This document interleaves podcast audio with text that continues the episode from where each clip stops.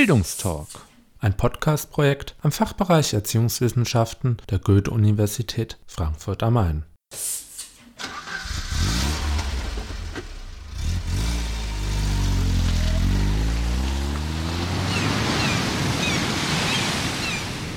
Bildungstalk, Auswärtsspiel.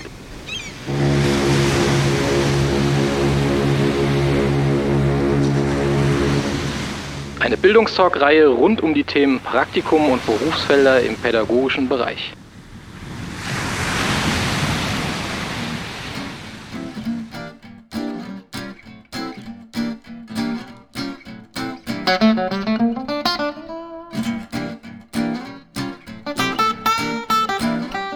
Hallo und herzlich willkommen zu einer neuen Folge des Bildungstalk Auswärtsspiel.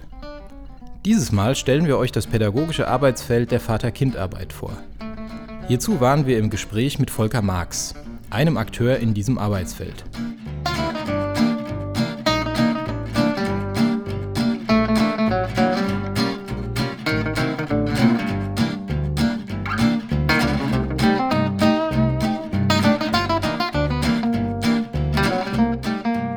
Erst über Umwege kommt Volker Marx zur Pädagogik. Ursprünglich ist er Ingenieur der Feinwerkstechnik. Nach seinem Studium hat er mehrere Jahre bei einem namhaften Hersteller von Elektrogeräten gearbeitet. Sein Beweggrund, diesen Beruf aufzugeben, um ein Pädagogikstudium aufzunehmen und eine Erzieherausbildung zu absolvieren, war Die Idee, wie Technik fabriziert und gestaltet wurde, hat mir nicht mehr gefallen. Das Menschenbild, was in der Firma vorrangig mir offenbart wurde, hat sich nicht mehr mit meinem Menschenbild gedeckt. Es stand nicht mehr im Vordergrund die Bedürfnisbefriedigung des Menschen, sondern die maximale Erwirtschaftung von Kapital und Gewinn. Und das ist nicht die Art und Weise, Weise, wie ich Technik gestalten und fabrizieren will. Und deshalb habe ich die Firma verlassen. Volker Marx hat sein Pädagogikstudium an der Goethe-Universität in erster Linie genutzt, um für sich selbst neue Impulse und Anregungen zu bekommen. Besonders in Erinnerung geblieben ist ihm ein Text, der ganz unscheinbar in einem Ordner abgeheftet war, nicht mit einem dicken Einband, sondern das war eine Konzeption einer Hamburger Lehrerschaft, die aus freien Stücken sich eine Idee gegeben hat, wie sie mit Kindern arbeiten wollen und wie sie Wissen vermitteln wollen. Und dieses Menschenbild war voller Hochachtung und so würdevoll, dass ich glaube, dass diese 15 bis 20 Seiten, die dort unscheinbar mit Maschine aus den 60er Jahren noch getippt waren, die haben wirklich mein, meine Idee und mein Bild neu geordnet und sortiert und so möchte ich heute auch weiterhin mit Menschen umgehen. Den heutigen Studierenden der Erziehungswissenschaften empfiehlt Volker Marx. Nehmt euch Zeit, schaut, wo euch eure Seele hinträgt und überlegt euch, wie, was und warum ihr lernen wollt. Diesen Prozess genau darauf zu achten, wo ich hin will, der sollte nicht von einer Schule oder von einer Universität oder von einer Fachhochschule vorgegeben werden, sondern den sollte ich mir selber suchen können und wollen. Das ist eine ziemlich harte Aufgabe, das ist ein ziemliches Auf und Ab glaube ich. Zumindest war das bei mir so. Aber diese Zeit, das zu investieren und auch die vielen Jobs, die ich zwischendurch gemacht habe, bis ich wusste, jetzt will ich meine Abschlussarbeit schreiben und genau das will ich haben. Diese Zeit sollten sich Studentinnen und Studenten auch heute nehmen können. Neben der Betreuung von Menschen mit Behinderung arbeitet Volker Marx heute vor allem im Bereich der Kindertagespflege. Er bezeichnet sich selbst als männliche Kinderfrau. Ich sage deshalb Kinderfrau, weil es bis vor kurzem zumindest keinen offiziellen Begriff dafür gab. Es wird dann teilweise von Kinderbetreuer gesprochen oder Kindermann oder Familienmann, wurde mir das letzte Mal vorgeschlagen von einer Politikerin, das fand ich ganz interessant. Aber es gibt nach meinem Kenntnisstand keinen Begriff, der sich jetzt wirklich durchgesetzt hat. Und deswegen sage ich auch immer mit einem fröhlichen Grinsen männliche Kinderfrau. Und damit wird ja auch schon so ein bisschen Eis gebrochen und dann merken die auch, dass man sich nicht so ernst nimmt und dann wird es auch sehr viel einfacher dann zu kommunizieren. Die pädagogische Arbeit in der Kindertagespflege gibt ihm die große Chance, sich in einer 1 zu 1 Situation wirklich auf das Kind einlassen zu können. Ich kann mir wirklich Zeit nehmen, es klingelt nicht ständiges Telefon, es kommt nicht ständig jemand dazwischen gerannt. Es gibt einen klaren und eindeutigen Prozess, den ich mit dem Kind gestalten kann. Da es immer noch zu wenige Männer in diesem Arbeitsbereich gibt, haben sie es etwas schwieriger als Frauen. Sie werden sowohl von den Kindern als auch von den Müttern auf den Spielplätzen genau beäugt. Volker Marx berichtet aus eigener Erfahrung, dass ich ganz genau beobachtet werde, was mache ich denn da?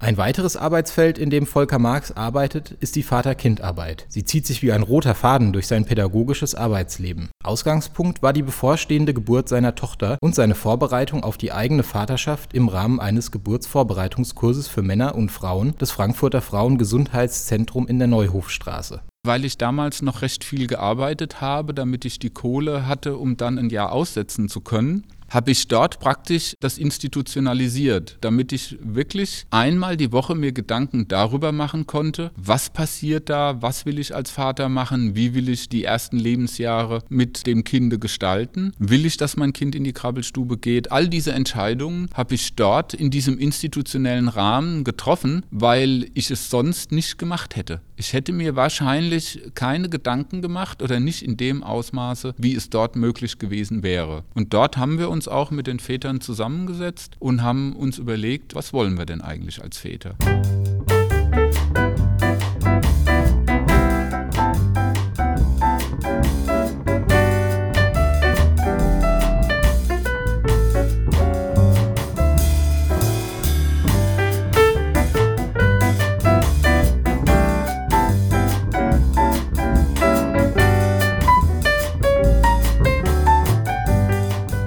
Vater-Kind-Arbeit fasziniert ihn vor allem, wenn er Väter über einen längeren Prozess hinweg begleiten konnte. Dann habe ich gemerkt oder erleben dürfen, wie ihr Herz aufgegangen ist. Sie wurden menschlicher, zugänglicher, freundlicher, hilfsbereiter und die ganze Ausstrahlung verändert sich, weil sie einen anderen Blick auf die Welt haben.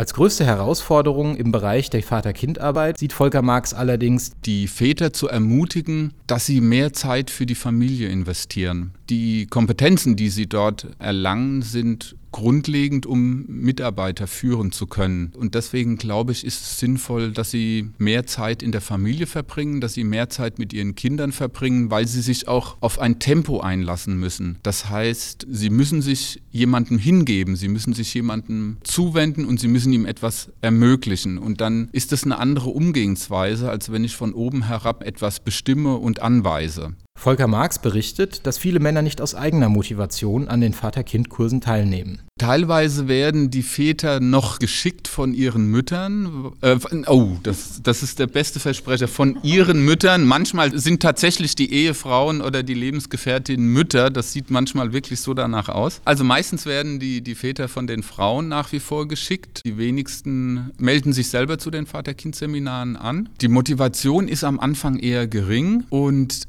das Selbstverständnis verändert sich innerhalb der Gruppe und über die Zeit hinweg, weil die Väter die Zeit auch selber gestalten sollen oder wir leiten sie an, dass sie ihre Zeit selber gestalten können, die dort in der Gruppe mit den Kindern verbracht wird. Und das bedeutet, dass sie schrittweise mehr Verantwortung übernehmen, ihren Kindern gegenüber, jenseits dieser monetären Versorgungsmentalität. Lange Zeit war es eben so, dass Mütter zu Hause waren, Väter gehen arbeiten, gehen zum Jagen und in die freie Welt. Und das ändert sich schrittweise, weil immer mehr Frauen auch zum Jagen gehen wollen und Geld verdienen wollen und selbstständig entscheiden wollen, ob sie arbeiten wollen oder zu Hause bleiben. In den Kursen werden unter anderem die Ängste und Sorgen der Väter thematisiert. Es gibt Existenzängste, oftmals bei den Vätern, weil sie Angst haben, zum Beispiel ihren Job zu verlieren. Und das Vertrauen zu entwickeln, dass durchaus auch Mütter eine Familie ernähren können, das versuchen wir dann zu stärken. Teilweise ist es dann wirklich so, dass auch Väter zu Hause sind und die Mütter gehen arbeiten und diesen Status, sich von einer Frau ernähren zu lassen, das knappert am Selbstwertgefühl eines Mannes.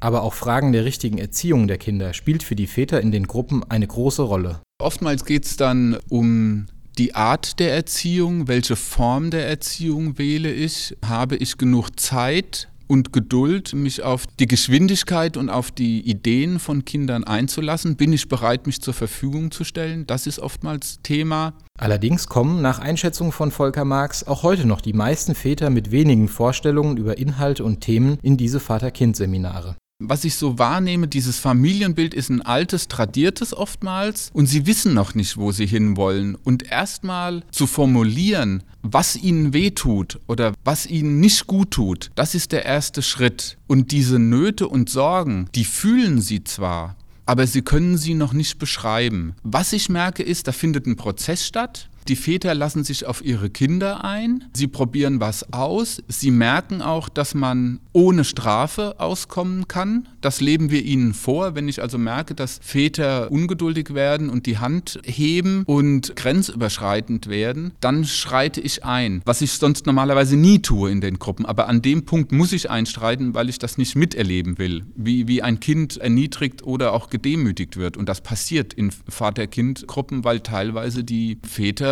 überfordert sind, wenn, wenn die Kinder merken, dass sie hier was ausloten können innerhalb des Gruppenprozesses und dass sie merken, dass der Vater sich nicht traut, gleich praktisch sauer zu werden oder sie mit diesem drohenden Blick ansieht, dann merkt man, dass die Väter ins Schwimmen kommen und nach einer neuen Lösung suchen und nach einer neuen Vision suchen. Wie kann ich mit meinem Kind umgehen, ohne es zu strafen und ohne es zu erniedrigen oder zu demütigen? Und das ist immer wieder Thema. Aber das wissen die Väter am Anfang nicht. Sie merken das erst im Prozess, weil sie trauen sich ja nicht. Ja? Sie wissen genau, ich darf jetzt mein Kind nicht in irgendeiner Form erniedrigen. Das sind zehn Leute und die sehen das. Und dann müssen die sich praktisch neue Umgangsformen erlernen. Das ist das, was ich versuche zu vermitteln. Schaff's ohne Strafe, schaff's ohne Angst, schaff einen angstfreien Raum. Während seiner Tätigkeit im Arbeitsfeld der Vater-Kind-Arbeit hat Volker Marx zahlreiche Projekte mitgestalten können. Zwei davon findet er besonders spannend und gelungen. Das eine Projekt war ein einwöchiger Bildungsurlaub von der Gewerkschaft Verdi, zu dem Väter mit ihren Kindern eingeladen wurden. Und die sollten sich dort vor Ort überlegen, was sie gerne hätten, damit sie mehr Familie leben können. Das Interessante war dabei, dass wir genau nicht die Väter und die Kinder getrennt haben, sondern wir wollten die Kinder dabei haben. Und die Väter haben auch die Kinder gefragt, ob sie bestimmte Dinge wollten oder nicht. Das war Bestandteil des Konzepts.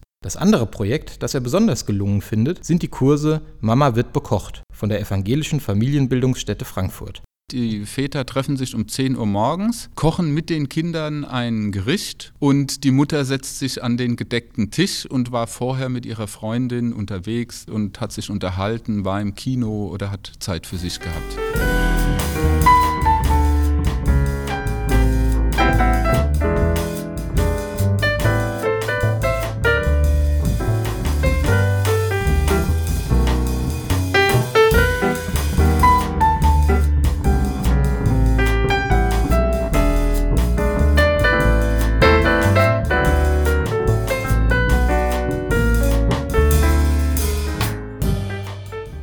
Wichtige Voraussetzung, um als Pädagoge in dem Arbeitsfeld der Vater-Kind-Arbeit zu arbeiten, ist laut Volker Marx, diese gruppendynamischen Prozesse muss ich begreifen und beobachten und steuern können, aber nicht direktiv, sondern eher indem ich an die richtige Stelle die Information bringe, damit der Vater sein Verhalten ändern kann. Das denke ich ist eine wichtige Voraussetzung. Wenn man nur Erwachsene am Tisch hat, ist es komplizierter, als wenn man Erwachsene und Kinder zusammen hat. Das ist, glaube ich, wesentlich und auch eine wesentliche Qualifikation, die man haben muss oder sich aneignen muss, wenn man in diesem Bereich arbeiten will. Darüber hinaus ist ihm aber auch wichtig, als Pädagoge muss man grundsätzlich uneingeschränktes Wohlwollen leben können. Wenn das nicht der Fall ist, glaube ich, habe ich mit großen Widerständen bei meinen Gegenüber zu kämpfen. Und glücklicherweise gibt es keine Prügelstrafe mehr. Demütigen ist auch nicht mehr erlaubt. Drohgebärden, alles was dazugehört, ist nicht mehr erlaubt in der Pädagogik. Zum Glück. Und ich habe das teilweise noch erlebt und ich kriege das auch teilweise von meiner Tochter erzählt, wie sie in der Schule erniedrigt wird und vor allem bloßgestellt wird. All das sollte ich tunlichst als Pädagoge vermeiden und mit uneingeschränktem Wohlwollen mich den Schülerinnen, Schülern und den Kundinnen und Kunden Behinderten, so heißt es in der Behindertenarbeit. So sollte ich mich den Leuten zuwenden. Besonders lehrreich war für Volker Marx das generationenübergreifende Arbeiten, dass zwei Generationen am Tisch sitzen oder sich im Raum befinden. Das ist, glaube ich, wirklich wesentlich und auch neu in der Vater-Kind-Arbeit. Die meisten haben die Väter und die Kinder immer getrennt. Auch Inhalte und Erfahrungen aus seiner früheren Arbeit als Ingenieur kann Volker Marx in seiner jetzigen Tätigkeit mit einbringen. Wenn die Väter und die Kinder das wollen, bastel ich viel mit ihnen. Und ein Teil ist immer, dass wir an Bach gehen und dort dort Boote bauen oder Wasserräder, damit die Kinder einfach sehen, dass sich da was dreht und bewegt. Das sind ganz einfache Sachen, ganz grundlegende Sachen. Windrad, Wasserrad, Boot bauen, was man dann an einem Faden festbindet und das dann in der Strömung sich bewegt. Das sind ganz einfache Sachen.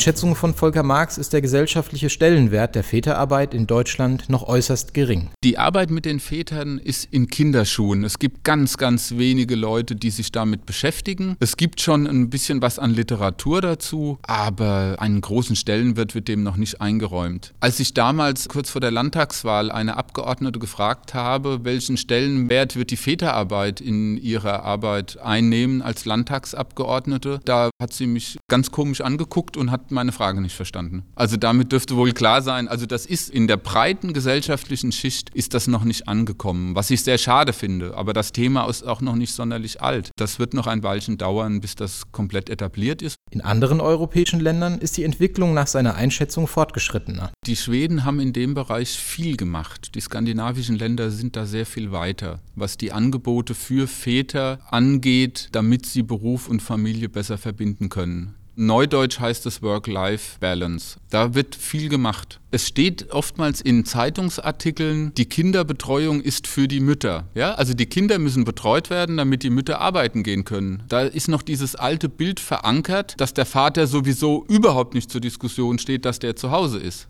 Daran sieht man das. Und das hätte ich gerne verändert. Da muss stehen, Kindertagesstätten ermöglichen, den Eltern ihre Zukunft zu gestalten und so zu gestalten, damit sie für sie lebenswert ist. Und eben nicht nur für die Mütter. Und da sieht man eben immer noch diese Priorisierung nur auf die Mütter. Damit Väter mehr Erziehungsarbeit in den Familien übernehmen können, bedarf es laut Volker Marx unterstützender Maßnahmen durch die Gesellschaft. Eine dieser Unterstützungen wäre die Schaffung von mehr Teilzeitarbeitsplätzen. Es müsste befördert werden und unterstützt werden, dass Männer Teilzeit arbeiten. Das war für mich auch ein Grund, aus dem Job als Ingenieur auszusteigen. Ich habe gesagt, ich würde ganz gerne 30 Stunden die Woche arbeiten. Dann haben die gesagt, das geht nicht. Und dann habe ich gesagt, okay, das ist dann für mich mit ein Grund, den Job zu wechseln, weil mir ist es wichtig, dass ich Zeit für mich und meine Familie habe. Das konnten die mir damals nicht ermöglichen. Das war in deren Denkstruktur nicht verankert. Und damals hätte ich das auch nicht durchsetzen können, weil es dieses Teilzeit Gesetz noch nicht gab. Heute gibt es schon die Möglichkeit, das einzufordern. Mit dem zunehmenden Fachkräftemangel wird es auch immer einfacher werden für Männer, die sagen, hier, meine Arbeit ist was wert, ich bin Fachkraft, es gibt zu wenige Fachkräfte, ihr bildet zu wenig aus. Ich will aber Beruf und Familie verbinden und dadurch wird meine Position als Vater, das einzufordern, eine bessere, weil ich nicht Angst haben muss, dass ich dann irgendwie zur Seite befördert werde oder gar entlassen werde. Diese Hürde wird höher werden für die Arbeitgeber. Zum Glück.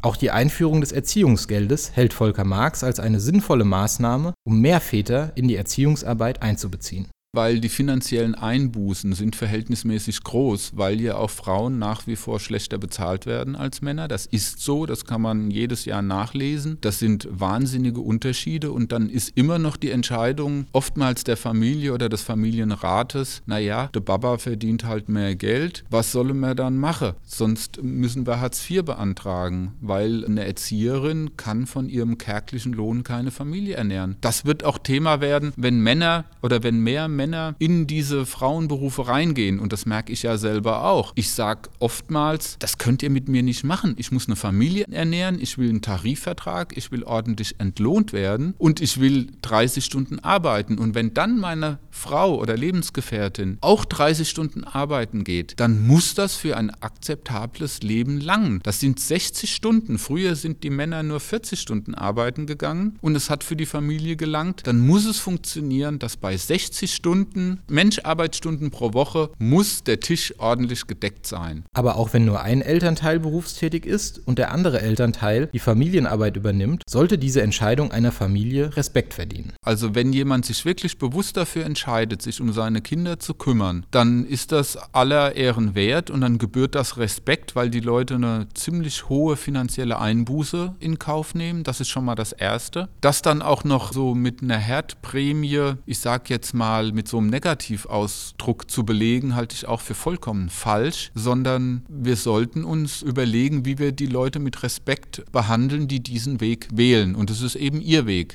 Abschließend wünscht sich Volker Marx für die Zukunft der Vater-Kind-Arbeit, dass schrittweise mehr Männer sich dafür entscheiden, sich bewusst mit diesem Thema auseinanderzusetzen, sich ihre eigene Vaterrolle genau betrachten und daraus neue Handlungsperspektiven sich ergeben für den einzelnen Menschen direkt in der Zusammenarbeit oder im Leben mit seinen Kindern oder auch in der professionellen Arbeit.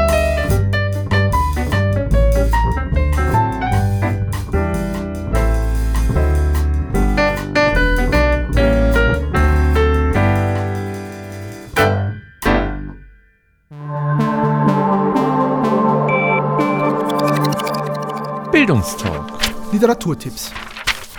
Harald Werneck, Martina Beham, Doris Pals. Aktive Vaterschaft. Männer zwischen Familie und Beruf. In der Kurzbeschreibung des Verlages heißt es unter anderem, die Frage, wie sich Familie und Beruf im Einzelfall vereinbaren lassen, wurde lange Zeit nahezu ausschließlich Frauen gestellt. An ihnen lag es, sich gegebenenfalls mit diesen privaten, persönlichen Problemen zu befassen und eine Lösung zu finden. Seit einigen Jahren werden zunehmend auch die Männer in die Diskussion einbezogen, sowohl in der Forschung als auch im medialen und politischen Diskurs.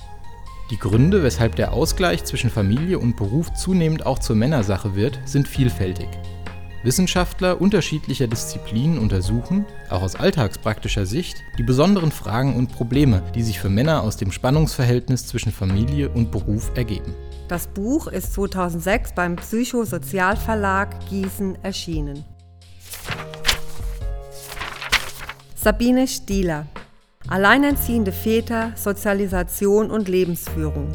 In der Kurzbeschreibung des Verlages heißt es, es gibt über 300.000 alleinerziehende Väter in Deutschland und ihre Zahl steigt von Jahr zu Jahr. Immer mehr Männer wollen ihre Vaterschaft trotz Trennung oder Scheidung von ihrer Partnerin aktiv fortsetzen. Ihnen werden weibliche Attribute zugeschrieben, aber die wenigen qualitativen Befunde legen nahe, dass diese Väter ihr Leben auch nach der Trennung traditionell männlich führen. Der vorliegende Überblick zur alltäglichen Wirklichkeit alleinerziehender Väter fragt, welche Sozialisationserfahrungen Männer bewegen, alleinerziehender Vater zu werden und ob diese Form der Vaterschaft ein Indikator für die Modernisierung der Geschlechterrollen ist. Er behandelt die Übernahme alleinerziehender Vaterschaft als emotionalen Bewältigungsversuch eines kritischen Lebensereignisses. Die Alltagsbeschreibungen zeigen, dass jenseits einer Klassifikation in traditionale versus moderne Elemente der Lebensführung die alleinerziehenden Väter im Unterschied zu alleinerziehenden Müttern aus der geschlechtsspezifischen Rolle herausfallen und übergreifende lebenspraktische wie emotionale Integrationsleistungen zu vollbringen haben. Das Buch ist beim Juventa Verlag Weinheim München im Jahr 2000 erschienen. Heinz Walter Männer als Väter Sozialwissenschaftliche Theorie und Empirie. In der Kurzbeschreibung des Verlages heißt es, der vorliegende Band ist ein Meilenstein auf dem Weg zu einer breit ansetzenden Väterforschung im deutschsprachigen Raum, die dem komplexen Phänomenbereich rund um Vatersein, Vaterschaft und Väterlichkeit gerecht werden will. Die 23 Beiträge demonstrieren das weite Spektrum an möglichen Fragestellungen. Ebenso die breite Palette an Untersuchungsverfahren, mit deren Hilfe man Antworten näher kommen will. Ebenso die Vielfalt theoretischer Bezugspunkte für Hypothesenbildung und Interpretation. Die Herkunft der Autorinnen und Autoren aus Psychologie und Soziologie, Biologie, Psychiatrie und Rechtswissenschaft entspricht einer multidisziplinären Annäherung an den Themenkomplex Väter. Die Konzeption des Bandes löst die einseitige Konzentration auf die Bedeutung des Vaters für die Entwicklung seines Kindes auf. Sie betont das Interesse an dem Mann, der Vater ist, und an den Kontexten, in denen Väter leben und handeln. Der Prolog des Herausgebers stellt zum einen die Beiträge in die kurze Geschichte sozialwissenschaftlicher Väterforschung und akzentuiert aktuelle Schwerpunkte der Forschung. Zum anderen bindet er sie, historisch wie aktuell, in das gesellschaftliche Väterszenario jenseits der Wissenschaften ein, stellt Überlegungen zur Forschung für die Praxis und abschließend zur Forschungspraxis an. Das Buch ist 2002 beim Psychosozialverlag Gießen erschienen. Anja Wolde, Väter im Aufbruch, Deutungsmuster von Väterlichkeit und Männlichkeit im Kontext von Väterinitiativen. In der Kurzbeschreibung des Verlages heißt es, Männlichkeitsforschung und Väterforschung sind bislang zwei eher getrennt voneinander bestehende Forschungsrichtungen. Anja Wolde verknüpft beide wissenschaftlichen Diskurse. Anhand von Publikationen aus dem Kontext von Väterinitiativen untersucht sie in einer geschlechtertheoretischen Perspektive Deutungsmuster von Vaterschaft, Väterlichkeit und Männlichkeit. Dabei geht sie folgenden Fragen nach. Wie werden in den Publikationen Veränderungen in den Geschlechterarrangements und Beziehungen thematisiert? Welche Vorstellungen von Väterlichkeit und Männlichkeit werden relevant gemacht und wie werden sie zueinander in Beziehung gesetzt? Inwieweit sind die sich in den Väterinitiativen engagierenden Männer Akteure eines Wandels, sowohl in Richtung der Auflösung als auch der Verfestigung von Hierarchien und Machtbeziehungen zwischen den Geschlechtern? Das Buch ist 2007 im VS Verlag für Sozialwissenschaften Wiesbaden erschienen. Tanja Möhling, Harald Rost. Väter im Blickpunkt. Perspektiven der Familienforschung. In der Kurzbeschreibung des Verlages heißt es, wenn über den Wandel der Geschlechterrollen diskutiert wird, steht in jüngster Zeit verstärkt das Rollenbild des Mannes und insbesondere das des Vaters im Blickpunkt. Das Verständnis von Vaterschaft ist im Wandel. Allerdings scheinen Einstellungen und Verhalten noch weit auseinander zu klaffen. Sind also die neuen familienorientierten Väter doch nur eine Fata Morgana? Oder was ist tatsächlich dran am Wandel der Väterrolle? Das Buch geht diesen Fragen aus dem Blickwinkel der Familienforschung nach und widmet sich den unterschiedlichen Facetten der Vaterschaft heute. Das Buch ist 2007 im Verlag Barbara Buttrich Obladen erschienen. Patrick Enis Väter- und Erziehungszeiten. Politische, kulturelle und subjektive Bedingungen für mehr Engagement in der Familie. In der Kurzbeschreibung des Verlages heißt es, Patrick Enis analysiert die Akteure des Wandels. Er interviewt Väter, die Erziehungszeiten übernommen haben und Betriebe, die als besonders familienbewusst ausgezeichnet wurden. So gelingt es ihm anschaulich, Blockaden und Triebfedern für eine geschlechtergerechte Arbeitsteilung speziell in den ersten drei Jahren nach der Geburt eines Kindes aufzuzeigen. Im Ergebnis kommt er zu einer kritischen Analyse der aktuellen politischen Debatten um Elterngeld, Elternzeit und die Vereinbarkeit von Beruf und Familie. Das Buch ist 2009 im Ulrike Helmer Verlag Sulzbach-Taunus erschienen.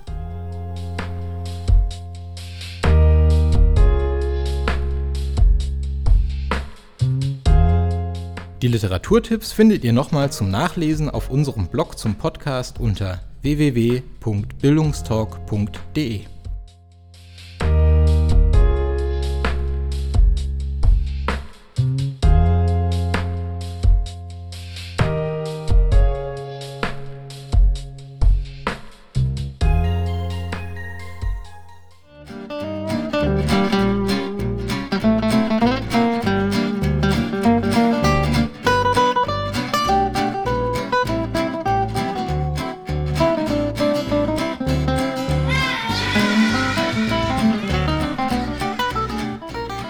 war der Bildungstalk, ein Podcast-Projekt am Fachbereich Erziehungswissenschaften der Goethe-Universität Frankfurt am Main. Weitere Infos sowie Kontakt zur Redaktion unter www.bildungstalk.de.